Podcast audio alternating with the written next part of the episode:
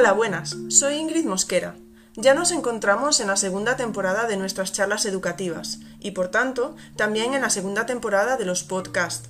Recordad que únicamente son un complemento a los vídeos de YouTube. Su calidad dependerá de la calidad de la grabación en directo, y en muchos de ellos podréis echar en falta la parte visual. Siempre tendréis la posibilidad de volver a mi canal y revisar el vídeo para completar lo que haya podido quedar a medias con el audio. Muchas gracias por vuestro interés. ¡Empezamos! Hola, buenas noches y bienvenidos un miércoles más a vuestras charlas educativas. Antes de nada, y como siempre, las noticias de las charlas educativas, simplemente recordad que este domingo tenemos una cita a las 7 con el Twitter Space, un Twitter Space muy especial con el que vamos a, cerrar mayo, porque tendremos a, eh, a Héctor, a Juan, a Ángela y a Albert, me he acordado de los cuatro nombres, para hablarnos de aprendizaje basado en evidencias. Eh, bueno, yo creo que no tiene, no se puede perder. Acordaros que siempre intento que quede grabado, pero la calidad está ahí ahí. Así que os invito a estar en directo y a poder hacerles preguntas con el hashtag de las charlas educativas. Será el último Twitter Space que tengamos los domingos a las 7. A partir de junio, bueno, ya veremos, eh, seguro que algo se me ocurre, aunque le estaba diciendo a Carlos, tengo que parar, tengo que parar pero seguramente algo saldrá con los Twitter Space porque creo que es una, gozada, pero vamos a dar una vuelta. Pero sí que será el último ya que tengamos el domingo a las 7. Eh, la semana que viene, en las charlas educativas, pues alguien eh, muy, también muy querido en el claustro virtual, que está mucho también por el chat los miércoles, que es Tomás García, que nos va a hablar de gamificación. ¿Por qué? ¿Cuándo? ¿Cómo? ¿Para qué? Pues eso, a esas preguntas responderemos la semana que viene. Nos responderá Tomás.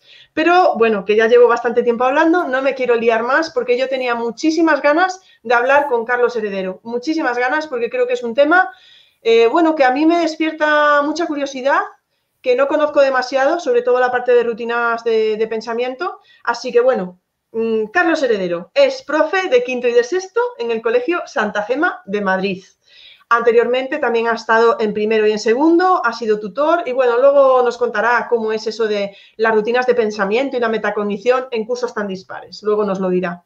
Se define como un profesor que intenta cambiar las cosas a su manera, incidiendo en las metodologías activas y en las nuevas corrientes educativas a través del estudio de un máster en competencias digitales avanzadas, indagó más en el significado y el estudio de las metacondiciones, las rutinas de pensamiento y las herramientas de coaching que se pueden utilizar en el aula. Bajo su punto de vista, estas herramientas permiten que los alumnos reflexionen, una acción más que necesaria en los tiempos que corren.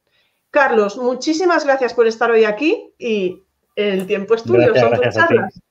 Bueno, pues yo creo que lo has definido perfectamente. Son, eh, yo creo que es un tema muy interesante que seguro que todo el claustro ha escuchado hablar alguna vez, pero es cierto que nos falta aterrizar o al menos saber cuál es el punto de partida de, todas estas actividades y estas pequeñas definiciones de, cosas que, a menudo oímos, pero no sabemos aterrizar. Yo creo que em, en este sentido la charla de hoy quiero o me gustaría que fuera por dos ramas distintas. Hablar primero de la metacognición, de cómo usamos la metacognición y luego cómo usamos rutinas. Animo a que todo el mundo que nos esté viendo, tanto si las utiliza como si tiene alguna duda, que lo escriba, lo diga por el chat para hablarlo entre nosotros e intercambiar opiniones. Eso, Carlos, pregunta porque me olvidé de decirlo. O sea, aviso al claustro virtual que Carlos ha dicho, las preguntas cuando salgan. Así que eh, vamos a interrumpir a Carlos, podéis hacer las preguntas cuando queráis y yo se las voy metiendo. Ya verás, te vas a arrepentir, te vas a arrepentir bueno, no, no, todo lo contrario. Todo lo contrario. Bueno, te dejo seguir, perdona. No, no pasa nada. Em, bueno, las metacondiciones, para aterrizar un poquito, em, es la capacidad que tienen los alumnos de reflexionar sobre su propio aprendizaje. ¿Cómo surgió esto? Esto surgió a final de los años 60, a principios de los años 70, a partir de estudiar la memoria. Se empezó a estudiar la memoria y se, dio, se, dieron cuenta los, los pensadores que, que lo hicieron, que el alumno tenía ciertas capacidades, los niños sobre todo tenían ciertas capacidades reflexivas. Es muy interesante porque a partir de este estudio y poco a poco se vio que a partir de los 3, 4 años los alumnos tienen capacidades reflexivas, que a priori son edades muy tempranas donde pensaríamos que, que esto no se puede dar.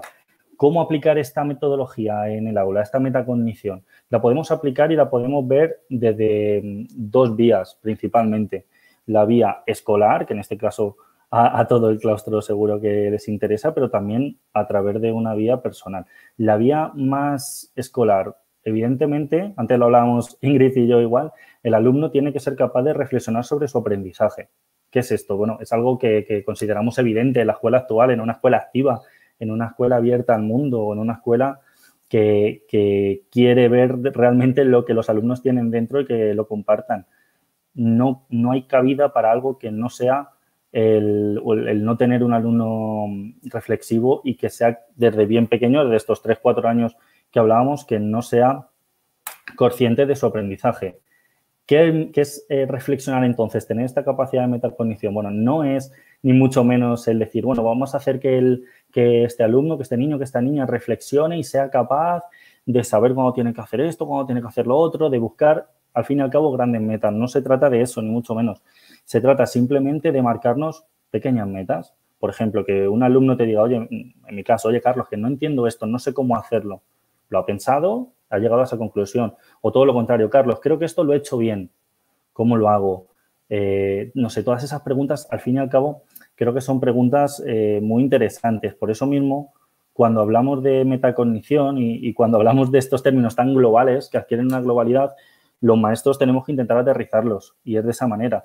La primera, como he dicho bien, es la académica, pero tenemos que hacer que esto esté orientado a la vida, es decir, que nosotros poco a poco demos las herramientas a los niños para que cuando vayan creciendo, cuando vayan siendo adolescentes, cuando vayan siendo adultos, tengan las herramientas para autogestionarse. Que no es solo decir, no, yo voy a ser, vuelvo a lo mismo, no, no voy a ser capaz de hacer una empresa, en la empresa voy a ser capaz de tener este rol, de ver mucho más allá.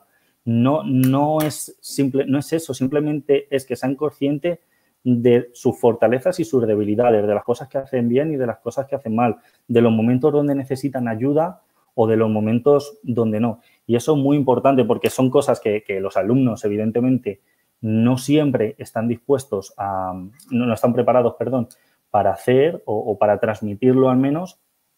Y, sí que es muy, muy importante.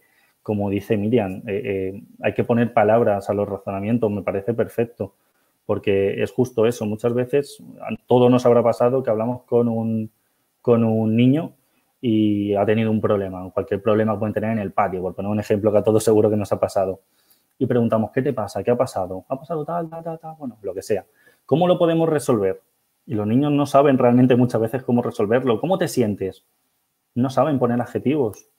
Venga, ¿qué, qué procesos han seguido? ¿Qué, ¿Qué, ha pasado en ese patio? ¿Qué, ¿Cómo lo habéis gestionado? Y no saben ponerle nombre. Y como digo, la metacognición atiende a todo esto y debe atender a todo esto. La metacognición, al igual que las rutinas de las que hablaremos ahora, no es mágico, esto no es magia, no hay una varita mágica, ojalá la haya, pero como la gran mayoría de cosas en educación no la hay, no hay una varita, es una cosa que se debe fomentar poco a poco. Eh, con Son Proyecte, que antes hablamos Ingrid y yo igual, con la charla, salió un tema que hablamos sobre él y me gustó mucho, sobre si toda la, todos los profesores son capaces de educar a través de esta metacognición y a través de, estas rutinas de pensamiento. Y mi respuesta fue, iba a ser siempre sí y no.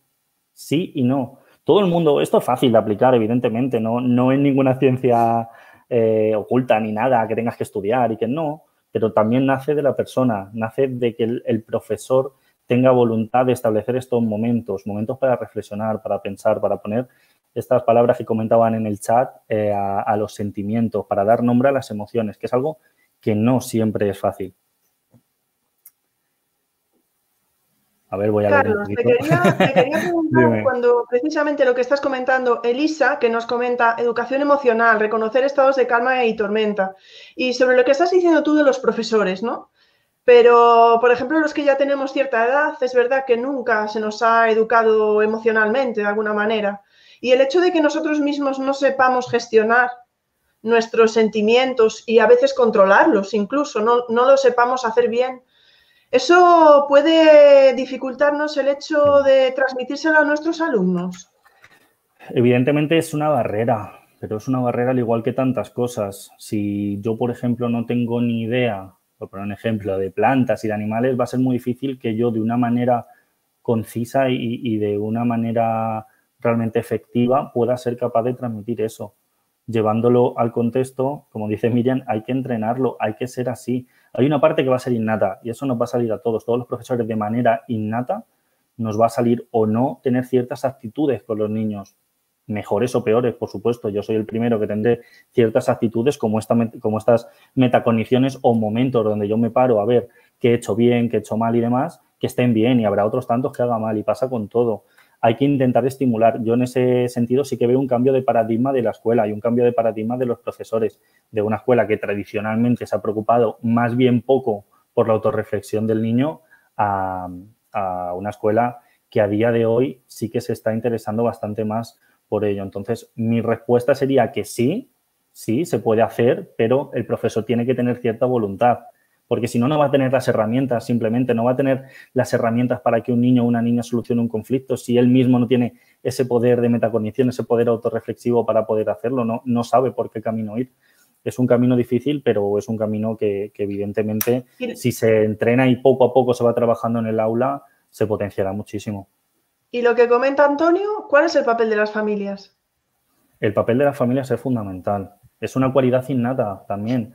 Eh, eh, hay familias de todo tipo, con sus cosas buenas y sus cosas malas. Esto lo quiero dejar claro. No es, esto no es un, no, quien reflexiona y quien hace metacogniciones está súper bien y quien no, no, no, no, por supuesto. No es una cuestión de eso ni mucho menos. ¿eh? Pero es cierto que el papel de las familias es un, es un papel fundamental. Nosotros en la escuela muchas veces nos encontramos que cosas que potenciamos o cosas que trabajamos por X o por Y no se trabajan en casa. No por ello está mal, pero sí que queremos ofrecer ciertas maneras, ciertas herramientas. Yo puedo intentar, en el, en el, ejemplo anterior, si un niño ha tenido un conflicto en el recreo, yo puedo hacer cualquier tipo de metacognición o una pequeña rutina, que ahora hablaremos de ella, que la estamos dejando de lado, o cualquier cosa así, yo puedo hacerlo para entrenarlo, pero la familia también tiene que creer en ello. A lo mejor no en la actividad concreta, pero sí que esa capacidad de reflexión y de metacognición es importante para llegar a un fin o para, en ese caso, que, que se resuelva de una buena manera. Es, la familia y la escuela en este sentido tienen que ir de la mano. Pues te voy a hacer ahí una otra pregunta. Bueno, primero un comentario, que yo lo he notado, ¿eh? como, como adulta, que a veces, pues, a veces estoy con niños y todo, pero no solo en la universidad, de preguntarle a un niño algo y que sea, por ejemplo, el otro familiar que tiene al lado el que responda, que no le dan tiempo para pensar, ¿sabes? Eso es muy típico a veces. Dices, ¿cómo es no sé qué, no sé cuánto? Ay, dile que no sé qué, ¿sabes? Cuando el adulto responde por el niño. Eso como detalle así que me vino a la cabeza y creo que puede estar relacionado. Y, y, te iba a comentar otra cosa y se me ha ido, así que si quieres comentar algo de eso, pues... Bueno, vamos, si, si te parece bien, eh, eh, vamos a hablar un poco de las rutinas de pensamiento también, la metacognición sí que es cierto que, bueno, os respondemos la pregunta de Dolores. aquí tenemos a, Dolores que dice, yo diría más, ¿está el docente dispuesto a interesarse por esas herramientas de educación emocional? Si algunos solo están preocupados por el contenido en la enseñanza. Claro, mm, volvemos a lo que decíamos antes, a este cambio de paradigma. Yo veo, charlando con amigos de otros colegios o, de mi colegio incluso, o en estos claustros virtuales que vemos tanto en Twitter, yo veo un cambio de paradigma de paradigma en general. Eh, veo que estos temas interesan, veo que son temas novedosos. A partir de ahí, habrá gente que vea la resolución de problemas y que el niño piense en, aquellas cosas que hace bien o mal como algo provechoso y algo que puede invertir o incluso revertir en muchos casos la situación que haya en un aula y habrá gente como gente que lo pueda ver como una pérdida de tiempo. Todo es con los ojos que se mide yo siempre hablo de invertir tiempo. Vamos a invertir tiempo. A lo mejor si ha habido un conflicto en el patio, ha habido un conflicto en clase y yo ese día no doy clase, o doy, entiéndeme, o doy menos clase por solucionar un conflicto, yo no estoy perdiendo tiempo de mi clase. No lo estoy perdiendo, yo lo estoy invirtiendo para que en un futuro ciertas situaciones no se puedan dar porque simplemente ha habido ese cambio de mentalidad en los niños o, ese, o esa capacidad para gestionarse habrá profesores que no, que digan, oye, yo no voy a perder 20 minutos de mi clase para que cada niño ponga palabras a lo que ha pasado porque no lo veo provechoso. Es, es volvemos al tema anterior, es algo que tiene que salir de los propios profesores. Como dice Laia, un saludo a Laia.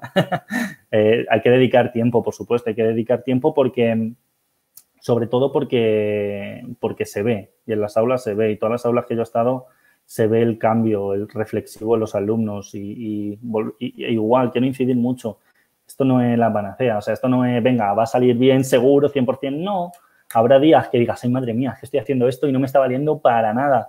estoy aquí perdiendo tiempo de más, pero eh, eh, sí que es cierto que a la larga, yo lo he visto y mis compañeros de colegio igual que fomentan al igual que yo este tipo de estrategias, hemos visto que sirven y que son provechosas para, para el alumnado.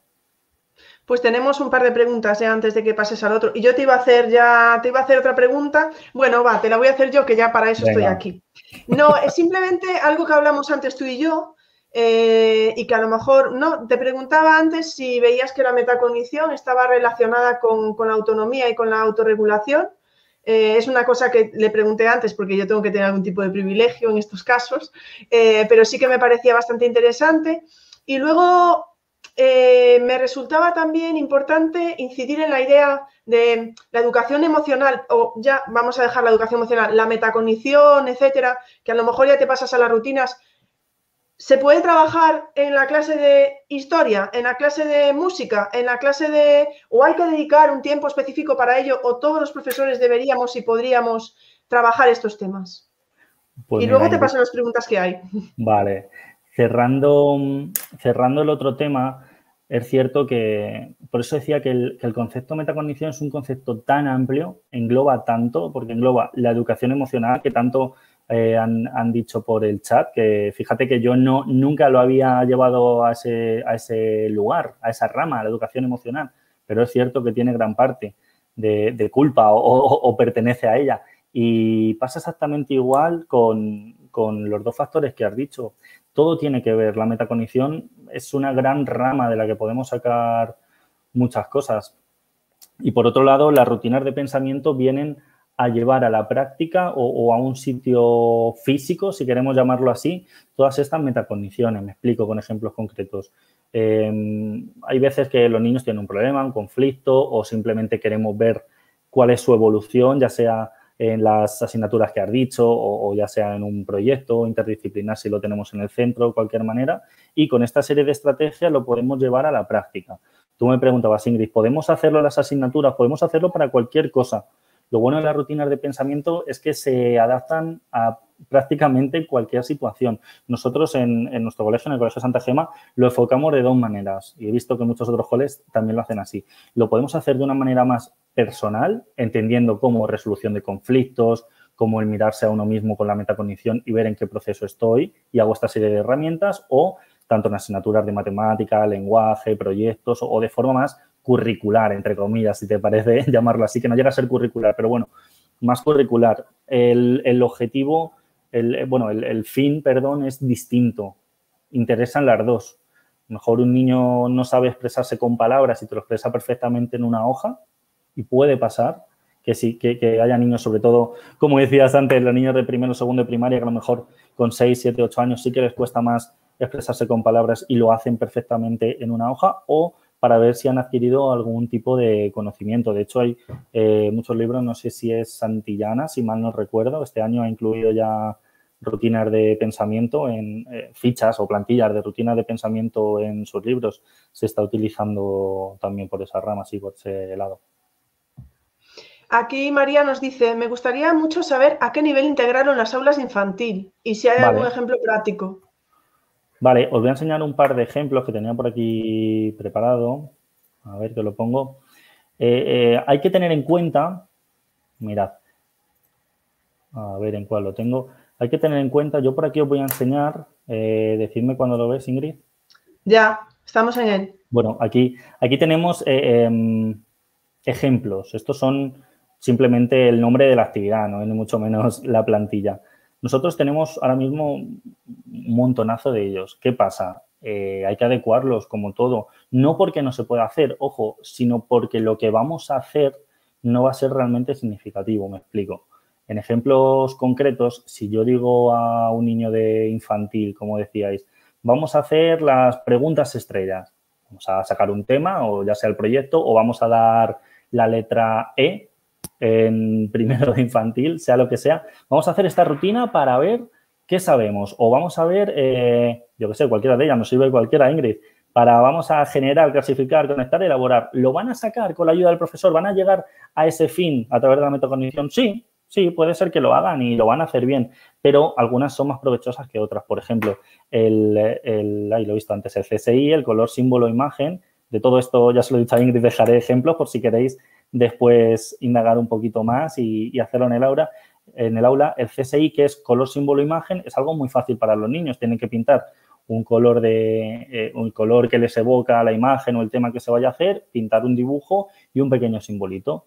Entonces, mi, conclusión sobre esto sería que sí que lo pueden hacer, desde infantil lo pueden hacer, pero siempre hay que tener claro hasta dónde pueden trascender los niños. No no es lo mismo hacer una rutina de pensamiento con un niño de tres años que con un niño de 12, es evidente. Vamos a llegar al fin, vamos a llegar al fin. Igualmente, el alumno va a reflexionar, pero sí que es cierto que, hay algunas que se pueden introducir, al igual que podemos introducir un semáforo, que no deja de ser una metacognición, un semáforo de evaluación infantil.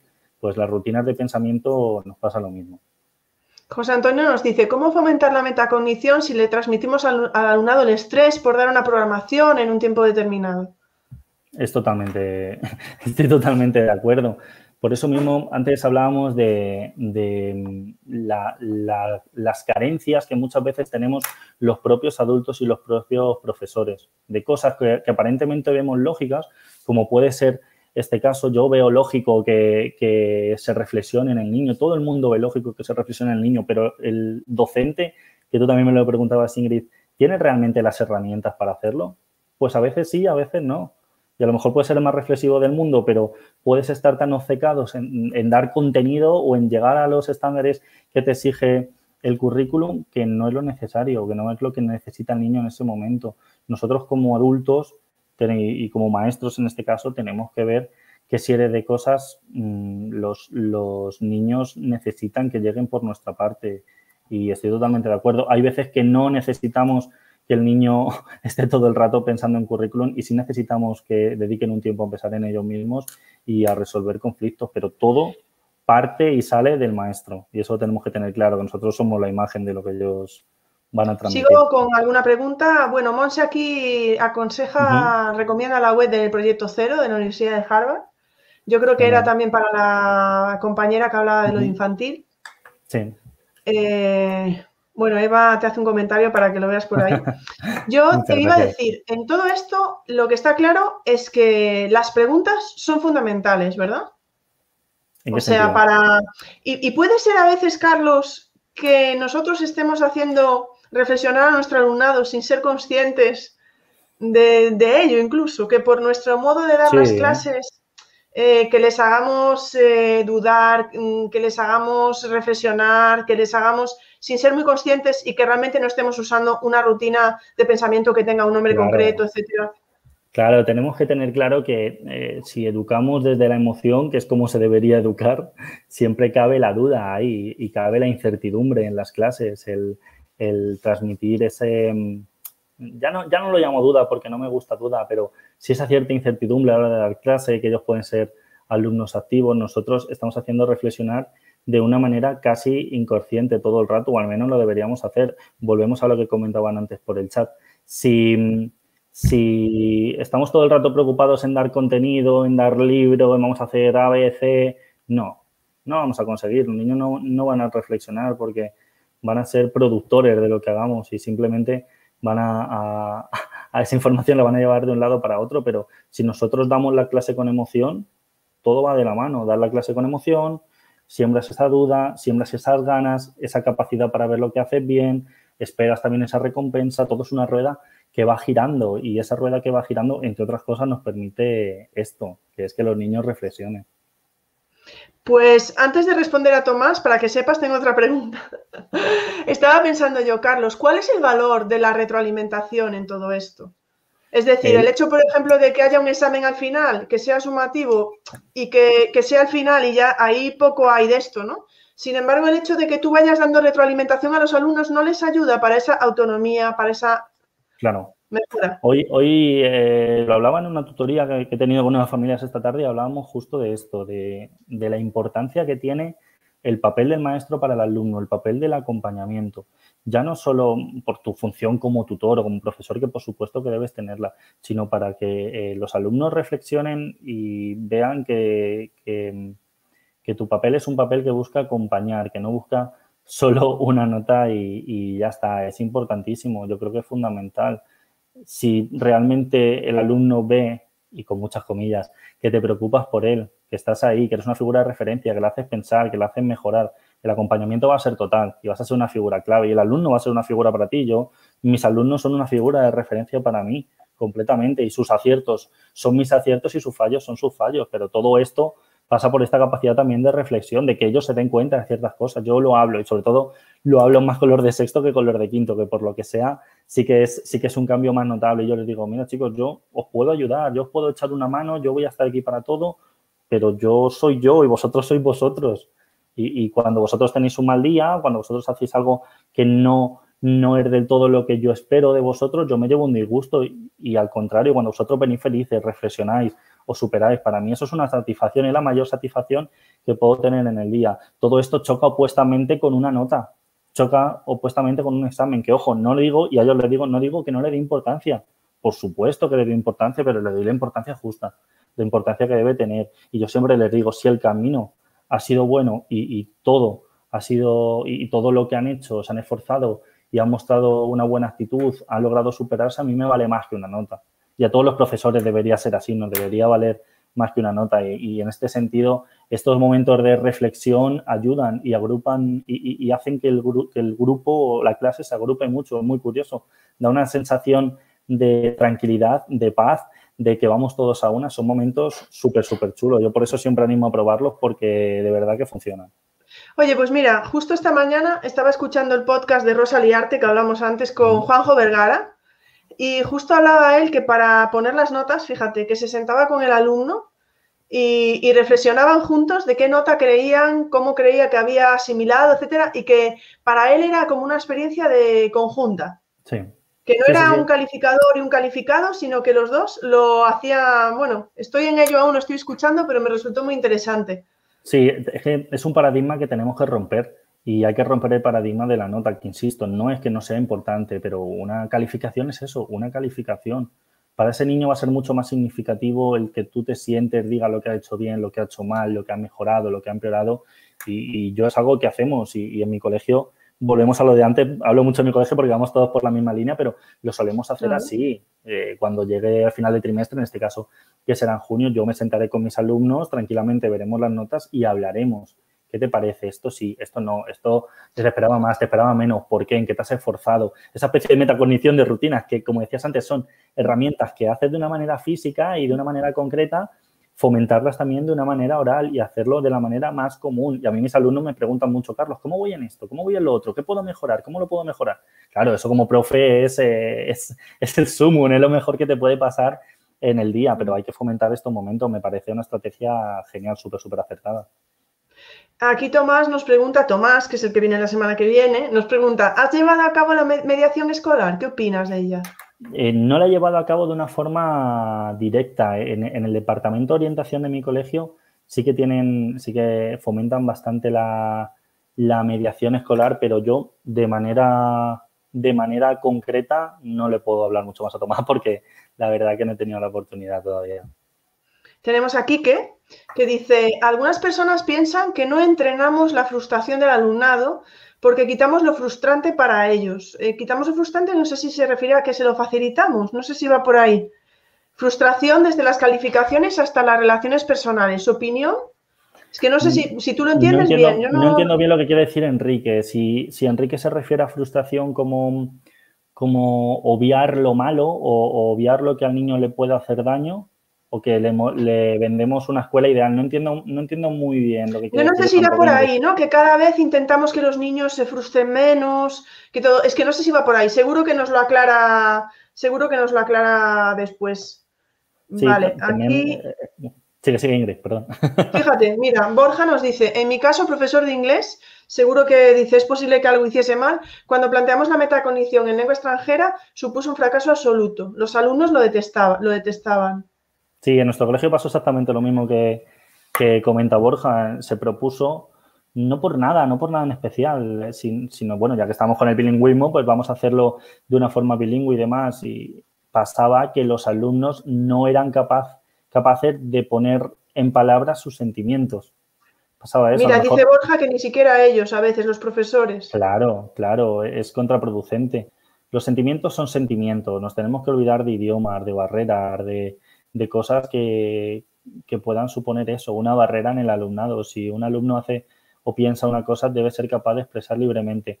Que un alumno es capaz de expresar sus sentimientos perfectamente en inglés, ole, pues sería la leche, pero no se da, y menos en esta etapa, en primaria, en un infantil, en una ESO, incluso es algo que no se da. Mi, mi opinión personal es que al menos las metacogniciones se hagan en español. Y yo sí que he visto bastantes rutinas de pensamiento que en la plantilla que os mostraba antes estaban en los dos idiomas, que, los dos idiomas que están en inglés. A lo mejor en etapas más bajas, en un primero, en un segundo de primaria o en infantil, si es una cosa muy concreta de una palabra, una pequeña frase, bueno, puede llegar a funcionar. Pero en etapas superiores, donde el proceso cognitivo es mayor y, y este proceso de metacognición es aún mayor, yo creo que termina siendo contraproducente. Enrique dice que, se refería a la reflexión de, a la autorreflexión del alumnado y su educación en las emociones negativas. Estoy de acuerdo. Eh, eh, estoy de acuerdo en el sentido de que eh, tenemos miedo a expresar las emociones negativas, pero a los adultos nos pasa.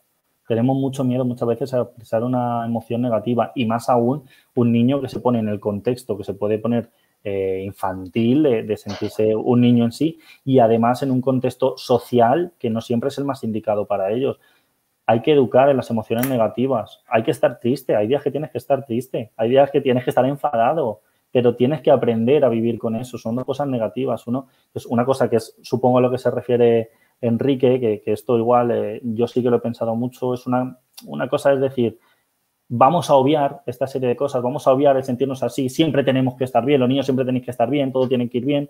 Y otra cosa es, bueno, tenemos esta dificultad, porque es una, dificultad innata que, que, nos sale al ser humano, el estar triste, el estar enfadado, el, el tener rabia, el tener ira. Y dentro de esto vamos a saber gestionar. Yo sé gestionar que tengo tristeza, tristeza. Tenemos dos caminos. Uno, que, que me da igual y que el niño se enfade y pegue y tal, y otro que sea yo estoy triste, sé por qué estoy triste y sé lo que tengo que hacer para estar contento. Es una educación, es un proceso exactamente igual. Yo a mis alumnos siempre se los digo. No voy a decir que tenéis que llevaros bien con todo el mundo. O no voy a decir que tenéis que estar todo el rato feliz. No, porque, porque no es lo que os vais a encontrar. No te va a servir de nada que yo te diga eso, porque tú mismo te vas a dar cuenta que no es así, pero sí que vas a tener las estrategias para que cuando tengas un día que no es del todo bueno, pueda ser un poquito mejor. Bueno, Borja nos preguntaba lo que ya estaba comentando, ¿no? Las segundas lenguas y es interesante que Jimena le propone eh, pues un checklist o algo que a lo mejor sea, mm. bueno, que tengan, que si lo van a hacer en una lengua que no sea la suya, ¿no? Poder hacerlo, pues como dice Jimena, ¿no? Que se lo das tú un poco mascadito, eh, digámoslo así, ¿no? Y puede ser más fácil leer que escribir o, bueno, aquí, eh, bueno, diferentes opciones, ¿vale? Están hablando. Susana dice, en mi experiencia no resulta fácil la metacognición propia de nuestra rutina de pensamiento. Doy clase, doy clase de media y me cuesta encontrar otras formas de metacognición. ¿Conoces material que me ayuda? ¿Que me ayude? No sé, qué no sé, Susana, a qué te refieres exactamente con otras formas de metacognición. Yo tampoco lo entendí muy bien. ¿eh? A ver si nos lo, nos lo puede aclarar mm. un poquillo. ¿Vale? Y, vale, siguen por aquí hablando. Bueno, yo creo que si quieres te dejo avanzar un poco. Sí, pues mira, si, queréis siguiendo el tema, eh, nosotros las rutinas de pensamiento las enfocamos, eh, las hacemos en varias partes, que a lo mejor va un poco en hilo de lo que estaba diciendo. Nosotros, en este caso, los proyectos o los contenidos, se puede dar de forma paralela, puedes hacer rutinas que sirvan más de introducción al tema y otras de finalización o de consolidación al tema. Al igual que cuando planteamos cualquiera de nosotros una sesión y en esa sesión hacemos actividades de inicio, de desarrollo y de finalización o de conclusión, con las rutinas de pensamiento pasa igual. Hay algunas que sí que son más adecuadas para hacerlas al principio de la clase o del contenido o al dar el contenido y otras al final. O cuando estás empezando a dar un proyecto al principio y cuando lo estás terminando al final. Nosotros eh, lo hacemos por esa vía, Ingrid que no sé si es un poco lo que, a lo que se referían en el chat. Supongo que sí que, iría un poco por ahí. Yo creo que sí. Mira, aún siguen hablando de lo anterior. Virginia dice, tuve un profesor de lingüística que decía que la lengua materna es la lengua que te sale cuando quieres decir aquello que diría una madre, la lengua de las emociones. Totalmente, totalmente. E insisto, no, no se trata de excluir al inglés, ni mucho menos, pero todo, no, todo bueno, yo creo que todo bueno para, para depende de qué cosas. Si un niño, como dice Virginia, su lengua materna y lo que le sale decir y expresar es en inglés, estupendo, pero es que si es en alemán también. Cualquier situación comunicativa en la que un alumno, en este caso, se desahogue o te transmita algo, eh, es perfecta. Lo que yo no haría, en relación a lo que decía Borja, lo que yo no haría sería forzar un idioma a través del cual un alumno tiene que expresar lo que ha pensado. Es que en sí decirlo ya es complicado. Para un alumno de, de 6, 12, 5 años es que es muy, muy complicado, porque ya de por sí el decirlo y el tú pensar lo que tiene que hacer el alumno es muy complicado, como para que su proceso llegue hasta ahí. Eh, uy, se me fue aquí. Andrés nos decía, habría que plantearse, ¿vale la pena el peaje de lo que se pierde a cambio de usar un poco más la segunda lengua? Bueno, él dice, diría que no, que va en tu línea, ¿no? Va en la lista, en la línea que estamos viendo todos. Yo, en cuanto a metacognición, no. No, yo, yo no usaría, y en mi colegio igual lo hemos determinado así, yo no usaría ni una rutina de pensamiento ni, ni una metacognición en inglés porque no lo veo útil, porque no lo vemos útil, no es así. Puede salir bien. O sea, que las rutinas de pensamiento tampoco nada en inglés. Algunas sí. Si tú utilizas un color, símbolo, imagen, por ejemplo, donde el niño tiene que escribir eh, un objeto que ponga flower, sí, claro, es una palabra, lo puede hacer, pero si es una brújula donde el niño tiene que poner qué me preocupa, qué me gusta del tema, qué me disgusta, si tú quieres realmente un conocimiento profundo, que es a lo que iba Borja, el niño no va a ser capaz de expresar eso en inglés bien. O a lo mejor, si, si piensa un 10, va a ser capaz de expresar un 3. ¿Es bueno, es malo? Pues es que hasta cierto punto hay que probar, no es ni bueno ni malo. Lo que sí que creo es que se pierde mucho por el camino con, ese cambio de idiomas. Se puede hacer, e, en tu caso, Ingrid, con, con, tus alumnos. Son adultos, lo pueden hacer. Cuando eres adulto, lo puedes hacer, pero en alumnos que son pequeños, que todavía esa, esa segunda lengua no la tienen dominada o, igual de dominada que esa primera lengua, es muy complicado.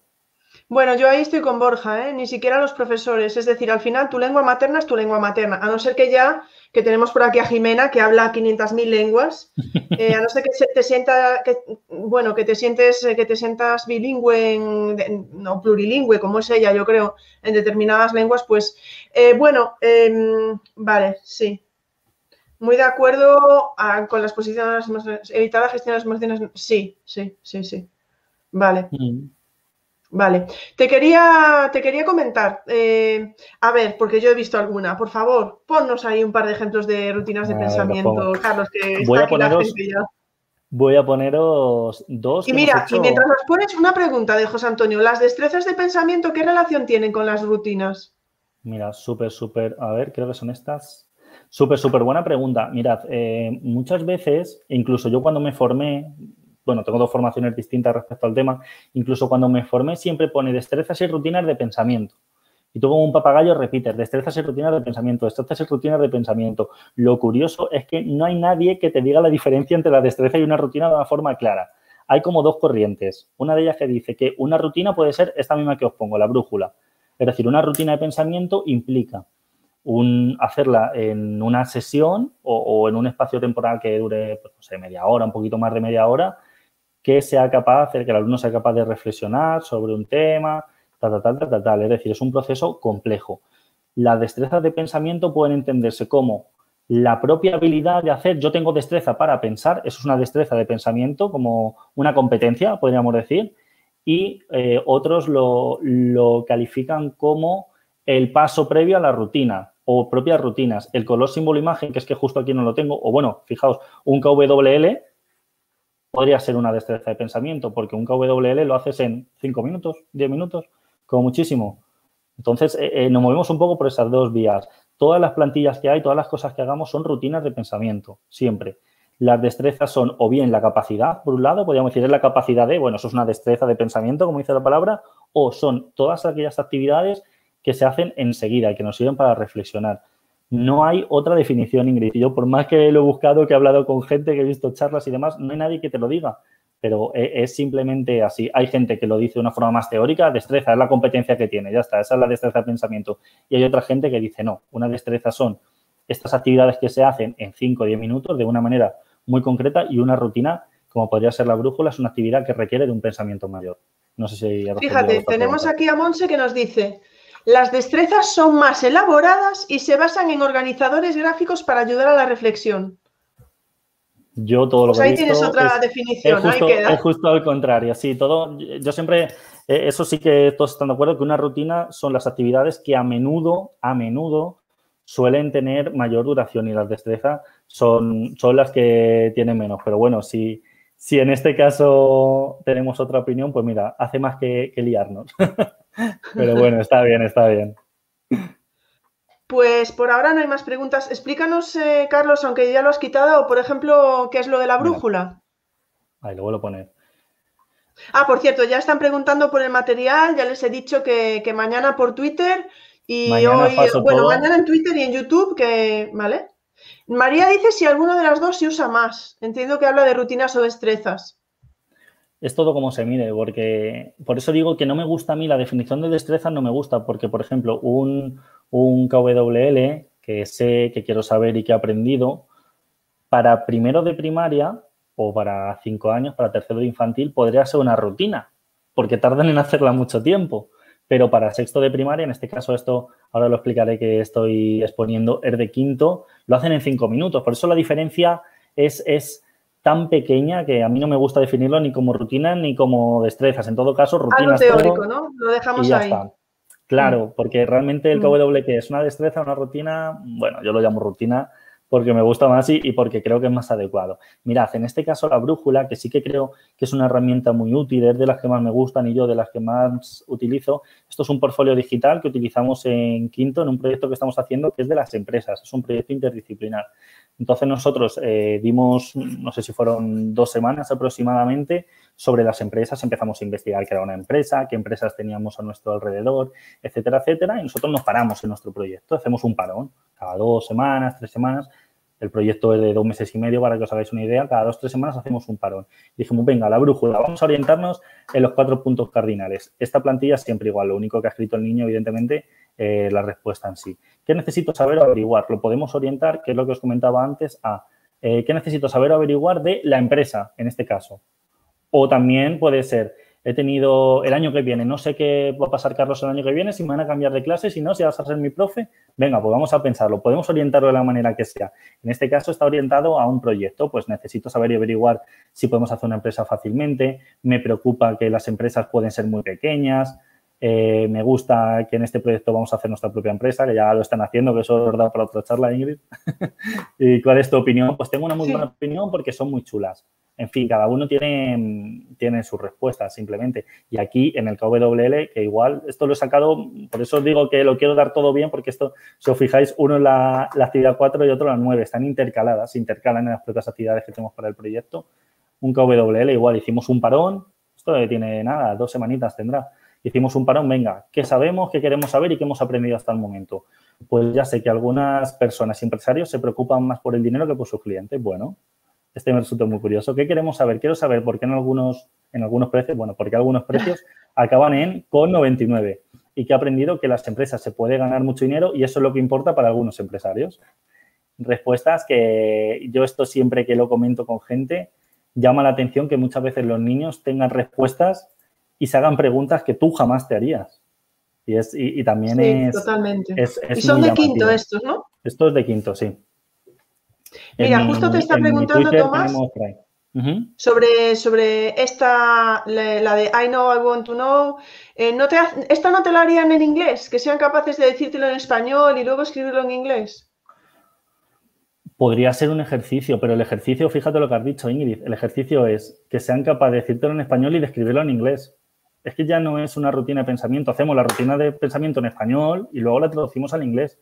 Bueno, lo podría hacer el profesor de inglés para, Claro, por eso digo. pues lo escribís en español y ahora lo vamos a escribir en inglés. Pero fíjate, no, no está haciendo la rutina en inglés, la está haciendo en español. Y la actividad la está completando en inglés, la está traduciendo. Por eso digo, se puede hacer, intentarla en clase. Yo os animo a que lo intentéis porque no va a salir mal. Tener, tener, claro que esto nunca va a salir mal. Saldrá mejor o peor, pero nunca va a salir mal. Lo podéis intentar. Probad. A mí, a, mis compañeras, sobre todo de inglés, no les ha llegado a salir nunca del todo bien, pero no sale mal. No puedo decir esto es un desastre, no hagáis ni mucho menos probad porque saldrá, pero sí que tenéis que tener en cuenta que el paso intermedio del pensamiento que va a ser en español porque es su lengua materna siempre va a estar ahí. Tenemos una pregunta bastante interesante de Olaya eh, que dice, no sé si se ha comentado ya, no, Olaya, pero ¿cada cuánto tiempo recomiendas hacerlas en clase? Hay coles que las hacen todos los días, en todas las clases. ¿Crees que los profes deberíamos hacer alguna también? Fundamentalmente. Los profes, eh, em, volvemos al principio de la charla, tendríamos que tener ciertas herramientas que en muchas ocasiones no tenemos. Yo me considero alguien reflexivo por cómo me han educado, por cómo he aprendido, por, por X circunstancias, yo me considero reflexivo, reflexivo, pero hay muchos momentos donde yo me paro a pensar y digo, mm, a ver, piensa lo que vas a hacer, cómo lo vas a hacer, qué llevas, qué quieres. Todos lo hacemos, los profesores, o la en ese sentido, yo creo que lo deberíamos hacer, a lo mejor no como, como una actividad concreta impresa, pero sí que deberíamos tener esa capacidad. Y a la primera pregunta, mm, es una cuestión de probar. Yo no recomiendo hacerlo de manera muy seguida y todos los días tampoco. Puedes hacer una pequeña actividad de reflexión. Una pequeña actividad de reflexión puede ser, terminamos la clase y hacemos un semáforo. Perfecto. O como decían antes en, en, el chat, una pequeña escala, una pequeña rúbrica, una pequeña diana. Me parece bien, eso no me parece mal. Pero no es una actividad de reflexión tan profunda como puede ser una brújula, un KWL, un CSI, un, yo qué sé, cualquier tipo de rutina. Sí me parece bien, bueno, más que bien, me parece necesario que siempre haya algo de reflexión en la clase, sobre todo en la parte final, que puede ser o, con, o de forma gráfica con todos estos instrumentos, con las rianas, con las escalas, con las rúbricas, con los semáforos, pero también me parece bien que a lo mejor una reflexión sea, estos dos minutos lo vamos a dedicar a los compañeros a, a contarnos entre nosotros en grupo qué es lo que más me ha gustado o lo que menos. Eso es una actividad de reflexión perfecta. Yo, vamos, yo lo hago siempre en el aula, no, no por nada, porque me parece una buena forma de concluir. O voy a apuntar en el cuaderno qué es lo que más me ha gustado o lo que menos. Voy a apuntar en el cuaderno qué no sabía antes de clase y ahora sé. Pero esas pequeñas destrezas que antes hemos tenido el debate, esas pequeñas destrezas que es un minuto, un minuto de reflexión, porque si no los alumnos también se cansan. Y es evidente, si yo todos los días a los alumnos les presento nuevas actividades que tienen que ir haciendo de forma sistemática, pasa a hacer una actividad en la cual reflexiono a una actividad que es rutinaria y todo lo que sea rutina sabemos que a los alumnos no les suele funcionar bien. Efectivamente. Bueno, Paqui habla de ciclos formativos y dice que a veces con alumnos de más de 16 años, que a veces cuando las cosas no son como ellos quieren, se enfadan, se cruzan de brazos y dice que, bueno, tienes que hacerles reflexionar para que vean que así no conseguirán sentirse mejor y que requiere entrenamiento.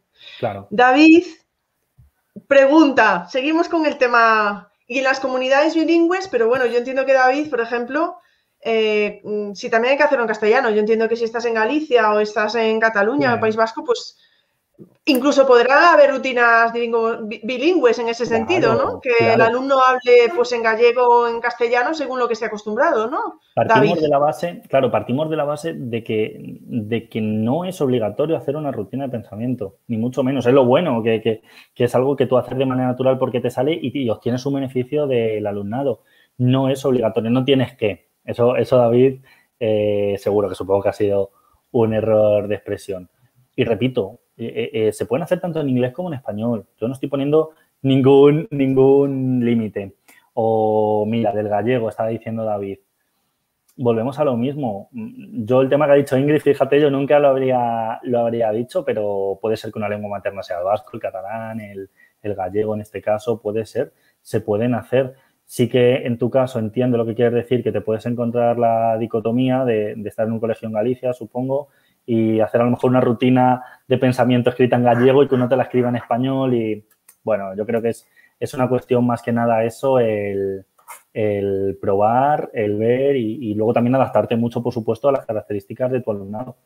Hay alumno que, alumnado que por muchas, por muchas, por mucho que tú quieras, tiene unas características muy concretas, unas características que no son las mismas que en otras clases y eso siempre lo vas a encontrar. Nunca vas a tener dos clases iguales y a mí nunca me ha funcionado una rutina de pensamiento tres veces igual en unas clases que en otras, por, lo que sea. Al igual que cuando enseñas un contenido no lo enseñas igual, con este tipo de actividades pasa igual.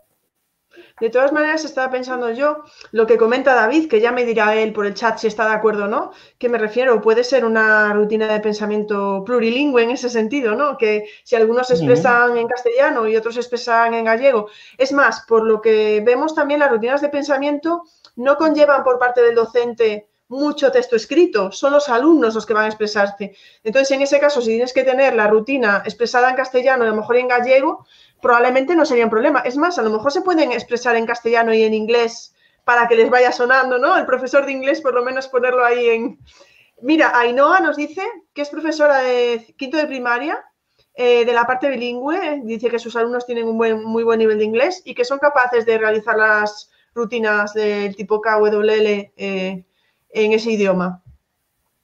Sí, mira, sí, sí, de Ainhoa precisamente, Ainhoa es, es buena amiga mía y sé de primera mano que sí, de hecho el ejemplo que he puesto antes era por Ainhoa y luego ponía por ahí que ya estaba yo trasteando que para rutinas más complejas está de acuerdo en su lengua materna. Con Ainhoa fue precisamente con una de las profes que, que vimos esto, que cuando eran rutinas sencillas, donde los niños podían Em, llevar ese pensamiento en español al inglés lo podían hacer bien. Pero cuando eran rutinas más complejas, donde tenían que, no me gusta decirlo así, donde tenían que escribir más, para que entendáis el porqué del español y el inglés simplemente, donde tenían que escribir más, expresar más, lo podemos llamar cuando quieran, sí que, les, sí que les costaba. Es una cuestión meramente práctica, esto que estamos hablando, que quede claro. No es porque no se pueda, es porque no es tan útil. Simplemente, si yo tengo un coche que corre 200 y yo voy a 60, le estoy sacando partido pues sí, no, me va a llevar a los sitios, pero le puedo sacar más partido. Esto es exactamente igual. Yo tengo una rutina que está súper chula, que va a servir para que el niño indague un montón, pero a lo mejor para hacerla en inglés estoy perdiendo importancia.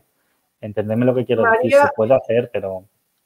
María hablaba de, de, la importancia de que nosotros también reflexionemos, los profesores, la reflexión de nuestra práctica en el aula, por ejemplo. Monse hablaba, nos comenta también, mi opinión es que deben hacerlo en muchas áreas y desde abajo hasta arriba, de forma salteada.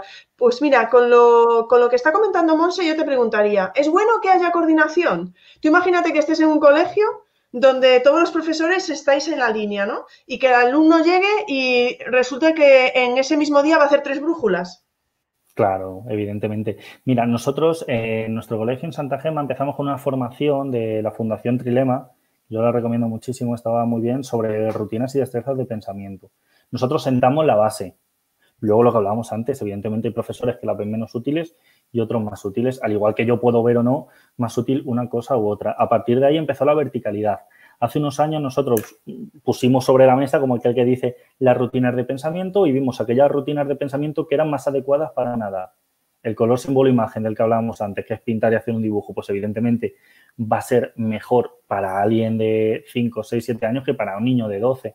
Y al contrario, la brújula que os exponía antes va a ser mucho más adecuada para un niño de 12 años que tiene esa capacidad de reflexión que para uno de 6. Entonces, evidentemente, el, el tener esa verticalidad es muy buena.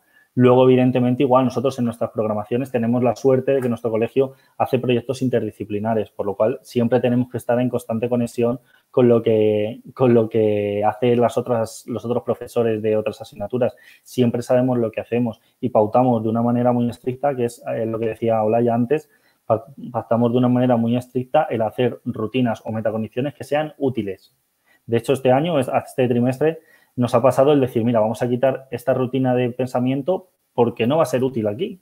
No va a ser útil. Han hecho una semana pasada, van a hacer una esta semana y van a hacer una la siguiente. No es útil. Pero claro, todo lo que sea eh, pactar y tener esa verticalidad y también en el curso horizontalidad para, para, para, hacer las rutinas es bueno, sobre todo para eso, para que sean útiles. Tenemos que buscar que esto sea útil.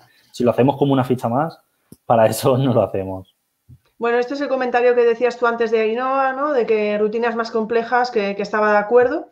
Eh, aquí Francisco nos pregunta, bueno, ¿sería aconsejable recoger estas reflexiones en un portafolio individual o cooperativo y serían evaluables? Mm, ¿Las eh, evaluáis, Carlos? No, no, no, no, las calificamos, sí las evaluamos. Para mí, bueno, para empezar, eh, Francisco, sí, nosotros siempre recogemos en un portfolio individual. Nosotros hacemos nuestro portfolio de proyectos y siempre la recogemos ahí. Y luego, evaluar siempre se evalúa. Si el profesor no evalúa lo que ha hecho el niño, no, no hace la actividad. Si un niño se quiere expresar, quiere llegar a poner eh, o quiere llegar a transmitirte una serie de cosas que luego no, no lees, realmente es estar hablando con, con el viento, sirve de poco. Calificar si es a, a lo que ibas, no no porque no tiene. Se pasa en la misma línea que, hemos estado hablando en el último Twitter Space y por aquí está Quique. Y bueno, y en la última charla que hablamos de eso, evaluar no, es calificar, ¿no? Efectivamente, efectivamente. José Antonio dice: ¿una actividad, por ejemplo, con visual thinking sería una buena evidencia de metacognición? Muy buena, muy, muy buena. Todo el visual thinking eh, nos ayuda un montón. Y no hemos hablado poco, pero herramientas de coaching, que este año también tenéis por mi Twitter alguna herramienta de coaching que he utilizado, que sí que utiliza más el visual thinking ayuda mucho a los alumnos, sobre todo a, hacer de una manera distinta. Los niños quieren cosas distintas, no quieren una ficha con mil cosas que rellenar, quieren algo distinto, algo visual, algo atractivo que les haga reflexionar y llegar a la conclusión que quiere. Y el visual thinking en este caso yo creo que es muy, muy bueno. Metacondiciones y alguna rutina que sí que lo hace de una manera un poco más específica. David es que dice, sigue con la lengua y dice, lo que quiero decir es que la ventaja de la lengua materna es solo para algunos. Nosotros tenemos muchos alumnos extranjeros. En inglés igualaríamos las condiciones. Pero digo yo, ¿las igualaríais o en ese caso tendrían ventaja los extranjeros? Es decir, no, a lo mejor no, no podría ser bueno que si tienes una clase multilingüe, cada uno pudiera expresarlo en un idioma. No lo sé, pues si, un alumno se siente más cómodo expresándolo en inglés, que pudiera expresarlo en inglés y otro en castellano y otro en gallego. ¿No podría ser más útil en ese caso? Bajo mi punto de vista. O se pierde el hecho de que unos puedan entender a los otros, no lo sé. Es, depende, es que depende de las características del resto del alumnado, en este caso del extranjero. Depende de cuáles sean sus características. Si es un alumnado que habla perfectamente inglés o es un alumnado, por ejemplo, de, yo sé, de cualquier tipo de país que no habla del todo bien español ni inglés. Es que eh, no, sé, igual. claro, no es el caso concreto, David, no es el caso concreto. Eh, o sea, entiendo lo que dices y me parece bien en cuanto a igualar lo que, lo que todos saben o la manera que lo hacen. Pero volvemos a lo de antes. Si, si, por ejemplo, viene un niño de China, como dice Ingrid, y hace una rutina de pensamiento en chino, yo no voy a saber qué me está diciendo, evidentemente. Si lo hacen en inglés, todos lo hacen en inglés y el profe de inglés va a saber lo que va a decir. Lo importante es lo que quiere decir, es lo que quiere decir o lo que quiere decir es un resumen de sus ideas. Todo se basa, todo es una cuestión de, verlo particularmente en cada caso. Es que entonces, Carlos, aquí, si todos ponemos inglés y realmente no fuera la lengua materna de nadie, la rutina quizá no serviría para su objetivo último, sobre todo si estamos hablando de rutinas más personales, como decías tú. Hay rutinas curriculares que, bueno, a lo mejor podrían llegar, pero mm, rutinas personales que sean de, un poco de, esa parte emocional, el hecho de usar una lengua que no sea... ¿Podría ser más útil en estos casos usar rutinas que fueran más visuales? Completamente. Mira, eh, eh, Tomás antes, eh, le estaba viendo ahora, ha hecho un comentario muy acertado sobre rutinas de pensamiento orales, que, está también bien. En infantil, sobre todo, en educación infantil se puede entender, se puede tender más, perdón, hacer este tipo de rutinas. Incluso yo en primero de primaria, este, ese primer trimestre que muchos conocerán en, primero de primaria, donde los niños todavía eh, hay alguno que no sabe de todo escribir bien o no tiene mucha capacidad de concentración o demás, sí que hemos hecho alguna rutina, a lo mejor un veo, pienso, me pregunto, simplemente en mi colegio sé que en infantil también lo han hecho, algún tipo de rutina así de forma oral. Está bien, está bien, siempre y cuando todos los alumnos digan su opinión. Es decir, eh, podemos hacer una asamblea, me parece bien, en este, en este caso de, de infantil o de primeros cursos de, de, primaria donde la asamblea sí que está claro que se establece mucho más y, se hace de una forma más frecuente, se puede establecer una asamblea, se puede hacer de manera que el profesor escriba o lo muestre a la clase la opinión de cada uno, pero siempre y cuando sea la opinión de cada uno. Porque si, si hago la opinión de tres que me dicen el veo, cuatro que me dicen el pienso y cinco que me dicen el pregunto, me va a dejar a diez. Volvemos a lo que hablábamos, ¿es útil? Pues sí, va a ser útil, claro, pero todos van a reflexionar. Hay que tener claro el fin. El fin es que los alumnos piensen, reflexionen sobre un tema. En este caso, ¿cuál es la vía? La vía, como dice Tomás, en muchos casos era hacerlo de forma oral, porque las herramientas, que nos pasa igual con el inglés, las herramientas, esa vía que estás teniendo, ese camino hacia llegar a tu meta, que es que reflexiones, se está perdiendo. En un ejemplo práctico, si yo a los niños de primero de primaria, cuando hice, creo que fue de hecho un veo, pienso, me pregunto, cuando hice al MER de que entraran un veo, pienso, me pregunto, yo les doy una hoja con un veo, pienso, me pregunto, donde tienen que escribir lo que ven, lo que piensan y lo que se preguntan cuando les cuesta mucho escribir, no voy a llegar a ese fin de que ellos reflexionen y lo plasmen. Pero si hacemos una asamblea, que es que ese día además hicimos, de hecho estaba Ainhoa que ha comentado antes por ahí, yo creo, hicimos una asamblea, lo pusimos en un papel continuo, pusimos todo lo que pensaba cada uno, lo fuimos poniendo poco a poco, ahí sí que llegan a su fin. Es una cuestión de forma, de formato simplemente, pero sí que son útiles y, al menos si, alguien se quiere meter un poco en este mundo o quiere probar, también lo podéis hacer así. Veo una rutina, lo pruebo un poco en clase de forma oral y vemos los resultados. Carlos, y mira, eh, bueno, teniendo en cuenta en relación a la pregunta que hace Rocío de cómo se adapta una, rutina a un, alumnado que pueda tener algún tipo de necesidad y si tienes alguna experiencia, me estaba preguntando yo de lo que estabas comentando y lo que estaba comentando David también. Por ejemplo, ¿no podríamos dar la opción en alguna ocasión, eh, pensando ya en el enfoque DUA, este que David también es muy... ¿No podríamos dar la opción de que a lo mejor cada alumno pudiera, no, no cada alumno ni siempre, pero que pudiera haber varias maneras de llevar a cabo la misma rutina. Claro, a lo mejor uno, pues utilizando alguna herramienta digital, porque entiendo que no siempre será en síncrono, que a veces puede ser en asíncrono, por ejemplo, yo en educación online, ¿no? Y que a lo mejor algunos dibujen, otros lo expresen de otra manera, otros... Y, y, también te diría la importancia de... ¿Tiene importancia la mímica a ciertas edades o poder transmitir mm, de una manera más teatral o, digamos, física? Claro, eh, claro, claro. Bueno, venga, lo dejo ahí porque te dejo que contestes. no, por supuesto. Eh, pues mira, es una actividad que con, las necesidades educativas especiales eh, es cierto que hay que ver también qué tipo de necesidad, por supuesto, porque es un rango amplio, es un rango amplio. Y también qué tipo de actividad. No es lo mismo hacer una actividad que sea de pintar que una actividad que sea de escribir. No es lo mismo. Yo he tenido algún caso y no han tenido especial problema. No han tenido especial problema. No por la actividad en sí, no porque yo haya propuesto una actividad que sea increíble, ni mucho menos, sino por, sino por la motivación en sí que tienen de hacer rutinas de pensamiento, porque a ellos les gusta, es un momento chulo, es un momento tranquilo, es un momento donde decimos lo que pensamos, donde compartimos, es un momento bonito para ellos. Y en este caso no he tenido, nunca, nunca, si respondo a su pregunta, nunca he tenido un momento en el que yo haya dicho, venga, esta, esta actividad la tengo que cambiar por esta persona, o tengo que hacer una distinta. No, no he tenido que hacer una adaptación, por así decirlo. A lo mejor si esa persona, o estoy pensando en un ejemplo muy concreto, ese día no tenía ganas de escribir, estaba muy cansado, no hacía más que moverse, no sé qué, no sé cuánto. Yo tranquilamente hablé con esa persona cinco minutos, venga, ven, tal, no sé qué, me le senté, venga, ¿qué hacemos? Y, esto, ¿y tú qué piensas de esto? ¿Y por qué? Y si se hace de esa forma oral que hablábamos antes, se puede adaptar, pero la mayoría de ocasiones, como son actividades tan sencillas, no hace falta. Vale. Tomás dice, ¿la autoevaluación y la coevaluación también lo metes? ¿Cómo lo haces?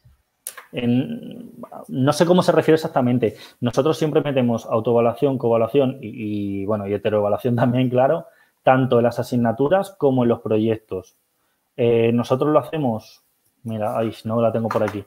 Nosotros hacemos eh, evaluaciones y, bueno, hemos hecho, de hecho, una autoevaluación y una coevaluación en los proyectos en sí, siempre metemos una de cada y luego las asignaturas.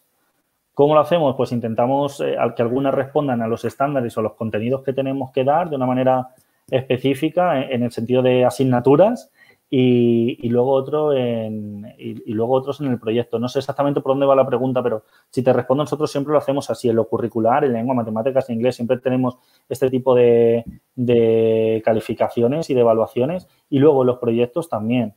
Tuvimos que hacer una entrevista en lengua sobre una empresa, voy hilando para que vayáis entendiendo, una entrevista a un familiar y luego hicieron una coevaluación con una rúbrica. Unos compañeros se ponían nota de la entrevista unos a otros. Las coevaluaciones, al igual que hemos hablado antes de los semáforos, las dianas y demás, también son unas actividades reflexivas. Todas, tanto la autoevaluación como puede ser, pues eso, la diana y demás, como una coevaluación de, donde tú reflexionas con un compañero, no deja de ser la misma actividad. Sí, eso no sé, el otro día también escuchando otro podcast, no me acuerdo de, de quién fue, eh, pues no sé si sería de Jaume Feliu, pero por lo de las rúbricas y tal, pues decía que la coevaluación, que cuando hacías coevaluación, al mismo tiempo de alguna manera estaba incluida la autoevaluación, porque muchas veces cuando veías lo del compañero pensabas, ay, yo qué puse ahí, o bueno, no sé. Es igual, un comentario que me, que me vino ahí. Dolores dice, creo que todo esto de hacerlo reflexionar debe llegar a ser algo tan natural en las clases que no haga falta dedicarle un tiempo específico. ¿Podría llegar a ser así, por ejemplo, en secundaria? Si lo vas trabajando mucho en infantil y primaria, Pregunto. No. O sea, sí, no. Eh, entiendo lo que, lo que dice en cuanto a que es que volvemos todo el rato a lo mismo, si te das cuenta, todo está relacionado. El, docente tiene que crear ese clima de confianza como para que el, el, que exprese no piense en eso sea de una manera natural. ¿De acuerdo? Lo que no quiere decir que como niños y como alumnos no haya ciertos momentos donde ellos necesiten parar, reflexionar lo que están haciendo y seguir. No por nada, porque a nosotros como adultos nos pasa y, si todos los que estamos pensamos en algún ejemplo concreto, seguro que tenemos un ejemplo concreto donde nosotros necesitamos parar, pensar lo que estamos haciendo y seguir adelante con nuevas metas, nuevos caminos o reformular los objetivos que tenemos. Entonces, eh, bueno, mi respuesta es sí, no. Evidentemente, sí se tiene que generar ese clima de confianza que a mí además me gusta generar como para tener esos momentos de reflexión siempre de una manera innata, pero va a haber ciertos momentos, ciertos problemas que surjan de manera natural en el aula, en el aula que sí que va, que sí que, sí que va a tener que volver a incidir.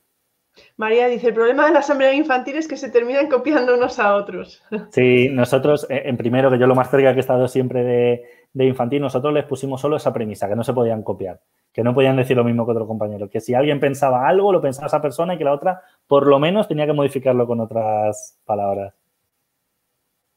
Aquí Elisa nos dice, en infantil prefiero trabajar primero el control inhibitorio. Inhibir respuestas dominantes deja paso a la reflexión. Es muy importante para el alumnado en general y los alumnos con necesidades educativas eh, especiales en particular. Totalmente, totalmente. Encontramos situaciones dominantes y, bueno, situaciones simplemente que, mm, ya no digo tanto dominantes, sino que la sociedad en sí eh, cada vez se está alejando más de tener alumnos que sean reflexivos, aunque es lo que buscamos. Tenemos alumnos que, lo único que quieren es la inmediatez, el tener todo ya de cualquier manera, que pasan, que van volando, que quieren, que ahora tienen estímulos por mil partes. y es cierto también ese control de la inhibición y de ciertos comportamientos que cuesta. O sea, cuesta que un alumno reflexione, evidentemente. Y en el ejemplo que ya, no me acuerdo de quién ha sido, que comentaban antes de la ESO, a partir de 16 años, que decía, joder, que a partir de 16 es que no me hacen caso, claro. De Paqui, sí, de, FP hablaba. Claro, ¿cómo, ¿cómo no? Yo muchas veces con los padres de mi tutoría lo hablo igual, pero es que estamos, eh, eh, estoy pidiendo que se siente, que atienda, que pregunte, que diga lo que sabe, lo que no. Cuando tiene mil estímulos en casa, cuando llega, enciende la Play, enciende la tele, se pone Netflix, se pone YouTube y yo estoy pidiendo todo lo contrario, estoy pidiendo calma, reflexión, que pienses. Es algo que cuesta y en primeras y, en la primera etapa o, de forma primera, como, como, decía, yo creo que es muy útil, sí, controlar ciertos impulsos o al menos si no son impulsos ciertas características que sí que tiene el alumnado más pequeños, el alumnado más pequeño, en este caso de infantil o, de primaria, para dejar paso a la reflexión o, a comportamientos que son de un orden superior. Sí, dice Paqui, sí. Lo de aquí ahora, pues efectivamente. Eh, bueno, nos pasa a nosotros, ¿no? Pero dice, tienen conductas infantiles, pues como nosotros también muchas veces. A veces sí. no vamos. Por ahora no hay más preguntas, Carlos. Ya llevamos, eh, vamos hacia hora y media, o sea que bueno, yo si no hay más preguntas también, no sé si te, ha quedado algo en el tintero a ti. Pero eh, sí, sí que comentarle, y ya, con esto, si quieren, me despido, Ingrid. Yo em, a mí yo creo, o sea, esto y estas charlas, entre otras cosas, cuando me lo propuso Ingrid y, el material que yo tengo en Twitter es porque creo en ello y hay que creer en ello. Yo hay cosas que veo en, YouTube o en Internet que, veo, que, veo, por ahí que me encantan y las quiero hacer y hay otras que no. Bueno, eh, esto es, si te gusta, mi consejo es que probéis, que esto lo probéis, porque es algo que tenéis que hacer en clase y es algo muy fácil de hacer, que es... Eh, eh, cogerlo y, ponerlo como aquel que dice y probad porque a mí me ha resultado útil y, es un mundo que me encanta y que yo creo que a los alumnos les complementa muy bien y, llegas a tener un grupo y llegas a tener unas clases y un alumnado que realmente refleja que lo que estás haciendo tiene sentido. Así que mi consejo máximo de esta charla es que probéis hacerlo, salga mejor, salga peor, las primeras veces seguro que es un desastre, pero que lo intentéis incorporar a vuestras clases porque funciona. Pues te voy a decir que hay una última pregunta de Tomás, muy mal Tomás, a ver la semana que viene si a ti te hace gracia que te haga una pregunta así al final cuando has hecho una super conclusión, pero bueno, te la voy a poner. Tomás dice, ¿cómo induces a que lleguen a tener un pensamiento más metacognitivo a aquellos alumnos que les cuesta más? Sobre todo con aquellos que han hecho ya actividades más mecánicas, etcétera. No sé a qué se refiere con les cuesta tanto. Eh, bueno, yo creo que será que habrá alumnos que, les cueste más que a otros reflexionar, ¿no? A ningún alumno le cuesta reflexionar. Hay alumnos que no saben que saben reflexionar, que es muy distinto. O hay alumnos que no quieren, que no quieren eh, llegar a hacer que reflexionen. O sea, hay alumnos que, y, eso es un entrenamiento como todo. Yo, este año, por ejemplo, que he entrado en una clase nueva, yo lo he visto, yo lo he visto claramente. Había alumnos que no, que eso de yo abrirme, decirte lo que me preocupa, lo que no, lo que me gusta, si lo sé, si no lo sé hacer, no. Pero generar un clima de confianza, es lo que hemos hablado antes es, mostrar tal y como es, esto es algo bueno, es bueno para ti. Y es un entrenamiento. la primera vez. Algunos más y otros menos. Lo hablamos antes, Ingrid y yo, que, mm, eh, hay algunos que hay algunos que trascienden más allá o, que reflexionan más allá. La reflexión es una capacidad innata. Se puede educar y se puede entrenar, pero no podemos pedir tampoco que todos sean evidentemente genios, ni mucho menos, pero sí, claro, se puede educar y se puede entrenar y es una necesidad. Esa, reflexión es una capacidad y, es una necesidad del ser humano prácticamente intrínseca, desde que el ser humano es ser humano, pero se debe entrenar poquito a poco cuando el alumno pregunta en clase es porque está reflexionando, es decir, ¿no? Pero yo me acuerdo, por ejemplo, yo que siempre preguntaba muchísimo, muchísimo, muchísimo. Yo creo que había profesores que a lo mejor estaban un poco cansados de tanta pregunta, ¿no? Y eso, o sea, puede, puede llegar a pasar, ¿no? O sea, me refiero... A mí me, pasaba, a mí me pasaba lo contrario, para que veas, justo. Pero ¿por qué me pasaba lo contrario? Porque muchas veces no preguntaba cuál era la respuesta si tú preguntabas y no sabías algo o no lo habías entendido la respuesta normalmente era, es que no lo sabes hacer, es que no estabas atento, es que era un estímulo negativo. Por eso digo lo de entrenar. Hay que ver la reflexión o la duda como algo bueno. Es un proceso bueno, un proceso que te lleva a conseguir lo que sea, en este caso en el colegio, aprender un contenido. Hay que ver eso como un pensamiento positivo y como una actitud positiva que debe tomarse. A mí me pasaba lo contrario que a ti. Yo es que vamos, era, era un caso, pero. Eh, Quique, última. Bueno, ya os estáis pasando, yo ya aviso. No, no, ya, avisé que el claustro virtual es lo peor y que no. Quique dice, la última, si tienes ganas, ¿las listas de cotejo pueden ser rutinas sobre actividades, criterios, actitudes, situaciones? No son rutinas entendidas como tal, puesto que no tienen una estructura clara. Tú, todas las rutinas que tengas, y mañana cuando le pases eso a Ingrid si queréis las veis o en las páginas que, habéis puesto antes igual de Oxford creo que era, están bastante bien.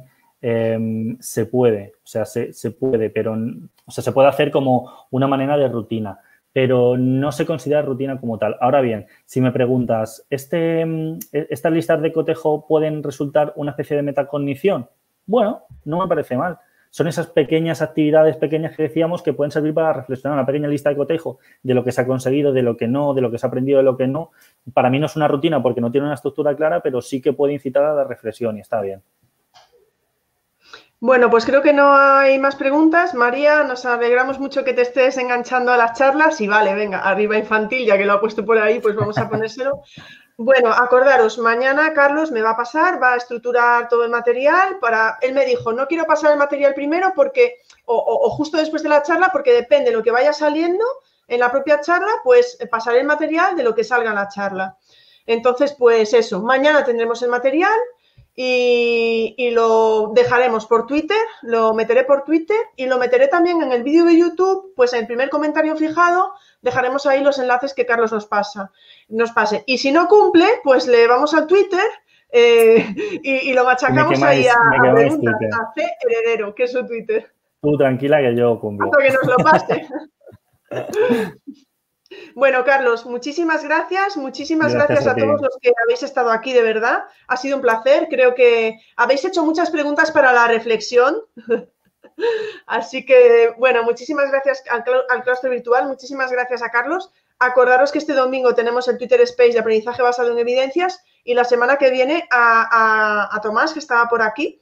Pues eso, sí. Bueno, dice Manuela que tienes cara de cumplir, ¿vale? Así que... Muchísimas gracias, Carlos. No sé si quieres añadir algo y ya terminamos. Nada, dicho, a probar, a, ver qué tal sale en el aula y a incentivar la creatividad y la reflexión siempre. Pues muchísimas gracias, eh, Claustro Virtual. Muchísimas gracias, eh, Carlos. Ha sido un placer tenerte aquí y estoy segura de que no va a ser la última vez porque han quedado cosas pendientes. Ahí lo dejo. Un abrazo muy grande a todos. Hasta un luego. Abrazo. Hasta luego. Muchas gracias por haber escuchado este podcast.